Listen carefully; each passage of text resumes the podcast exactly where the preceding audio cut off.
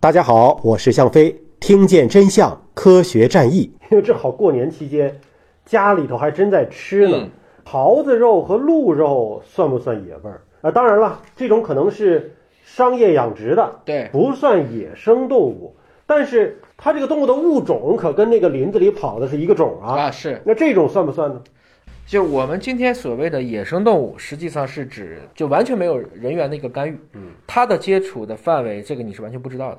那比如说家庭通过一些饲养的一些圈养动物，嗯，就比如说把野猪，我们给它圈起来，它也能够保持一定的野性在跑，但同时我其实可以对它进行很好的卫生来管理和控制。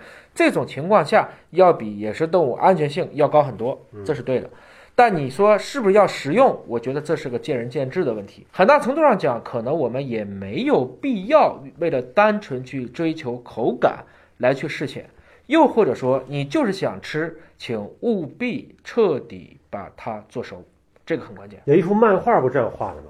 一个原始人啊，拿着个棒子，嗯在打一个现代的人。啊，旁边有一个的对话框，就说：“我花了一万年驯服的这些东西你不吃， 你非要再去吃那些野生的，你说你是不是自己找病？”我们在《三字经》里，小朋友们也都会背啊，啊马、牛、羊、对鸡、犬、豕，对此六畜，四人所饲。对哎，说的就是这些是人类已经驯化过的，对，所以我们就是为了获得一些蛋白质的来源，我们没有必要过分的去追求口感和这种寻奇猎艳。嗯。